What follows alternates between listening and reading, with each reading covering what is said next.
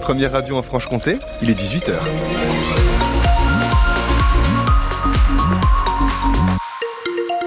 Sur la route ce soir, toujours des soucis de circulation à Vesoul au niveau du rond-point de l'usine Stellantis lorsque vous allez en direction de Noidon, une bonne dizaine de minutes de temps de trajet perdu sur place à Besançon. La rue de Dole est bien embouteillée, tout comme le pont de Brugy où vous mettez là un bon quart d'heure à le traverser du monde aussi.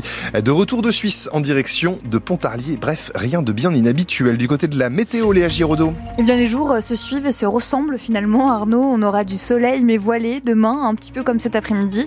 Même limonade aussi du côté des températures, elles seront en même encore un petit peu plus douces qu'aujourd'hui avec jusqu'à 18 degrés attendus en Franche-Comté. Un point complet sur la météo et sur vos conditions de circulation juste après ce journal. Emmanuel Macron appelle de ses voeux l'entrée de Robert Badinter au Panthéon. Le chef de l'État présidait cet après-midi l'hommage à l'ancien ministre de la Justice décédé la semaine dernière. Partout en France, une minute de silence a été observée donc ce midi devant les tribunaux en hommage à Robert Badinter. C'était le cas notamment à Besançon où plus de 50 avocats et magistrats se sont réunis pour rendre hommage à celui qui a fait abolir la peine de mort en France, mais pas seulement, comme le rappelle Claude Varet, bâtonnière et avocate au barreau de Besançon. C'est elle qui a, mené, qui a mené la cérémonie. C'est vrai que quand on pense Robert Badinter, on pense abolition de la peine de mort. On ne parle pas suffisamment de ce qu'il a fait pour la dépénalisation de l'homosexualité.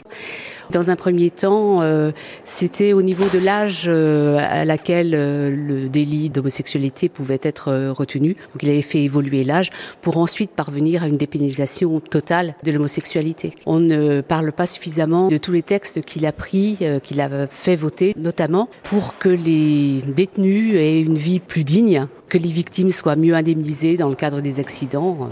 Il a toujours lutté contre toutes les discriminations, Robert Badinter. Simone Veil a été au Panthéon. Pourquoi pas Robert Badinter? Il a quand même marqué des générations de, citoyens et d'avocats aussi. Claude Varet au micro France Bleu d'Audrey Joly. Et puis une vingtaine d'avocats et de magistrats aussi rassemblés devant le palais de justice de Vesoul ce midi. La Confédération paysanne et la coordination rurale reçues en ce moment par Emmanuel Macron, des syndicats qui attendent des actions concrètes, notamment concernant la loi Egalim, loi qui protège les revenus des agriculteurs face aux distributeurs et supermarchés. Hier, ce sont la FNSEA et les jeunes agriculteurs qui ont été reçus par Gabriel Attal. Nicolas Sarkozy annonce se pourvoir en cassation. L'ancien président a été condamné cet après-midi à un an d'emprisonnement, dont six mois ferme dans l'affaire Big Malion. L'affaire Big Malion, c'est celle de ses dépenses excessives lors de sa campagne présidentielle en 2002, en 2012, pardon. France Bleu Besançon, 18h et 3 minutes. La SNCF a présenté cet après-midi ses prévisions de trafic pour ce week-end. Oui, en prévision de la grève des contrôleurs qui s'annonce très suivie. 7 contrôleurs sur 10 seront grévistes. On fait le point avec vous, Camille Revel. Nous ne serons pas au rendez-vous des Français qui devaient partir en vacances ce week-end, reconnaît la SNCF. Un TGV ne peut pas circuler sans chef de bord et ils seront trois contrôleurs sur quatre à être grévistes. La compagnie ferroviaire prévoit donc un TGV Inouï sur deux, un Ouigo sur deux et autant d'intercités vendredi, samedi et dimanche. Elle recommande aux voyageurs, s'ils ne peuvent pas reporter leur déplacement, de vérifier la circulation des trains la veille à 17h.